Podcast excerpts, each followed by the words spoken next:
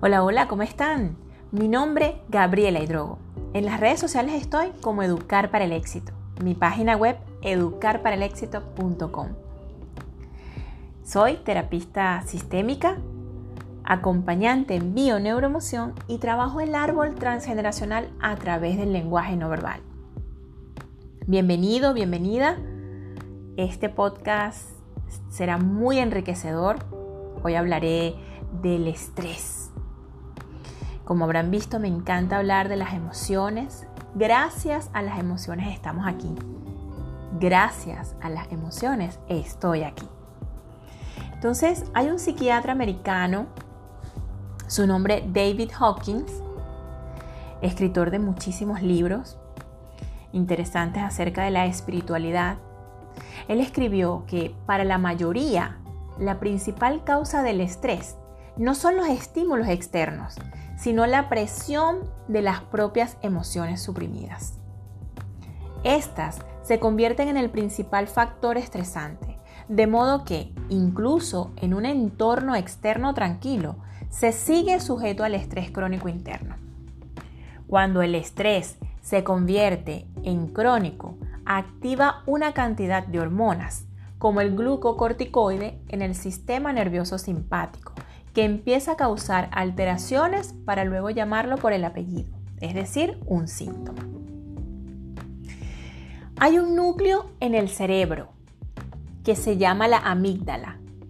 Es bien arcaico, pequeñito. No son las amígdalas que tenemos en la garganta. Se llama amígdala porque la forma es así como de una como como una amígdala pequeñita. Y este ¿Qué hace la amígdala? Se libera en situaciones de miedo y de ira. Y como nosotros estamos intentando serenar la mente desde la mente, y eso es imposible, la idea es ir más directamente a los sentidos, prestarnos más atención a las sensaciones, pero muchas veces no le damos valor. Ahora me voy al estrés. Esa palabra se encuentra en el 95% de lo que hemos conocido y aprendido. Además, la tenemos en una cajita con lo que yo creo que es, según mi experiencia. El estrés es un mecanismo súper complejo. Lo que pretende es ayudarnos en ciertos momentos, en nuestra capacidad de afrontar el reto que tenemos delante. Entonces, usa dos mecanismos. Uno, el de supervivencia. Dos, el de adaptación.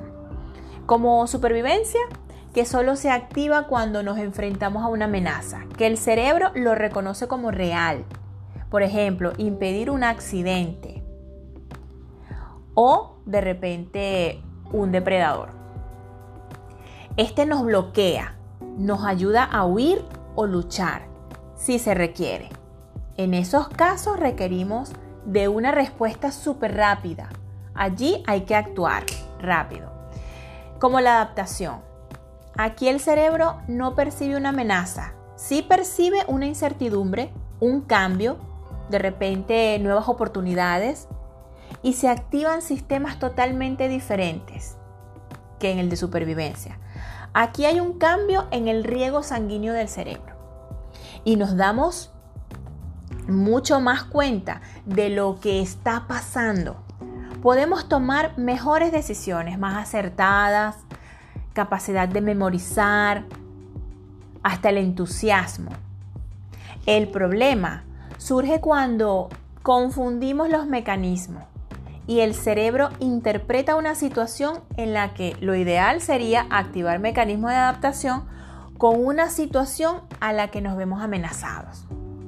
Se crea entonces un distrés y este es cuando se activa un mecanismo que no es el correcto. Ejemplo, si una persona vive con la sensación de estar permanentemente amenazada, aunque no sea muy intensa, pero sí que persiste y está sostenida en el tiempo.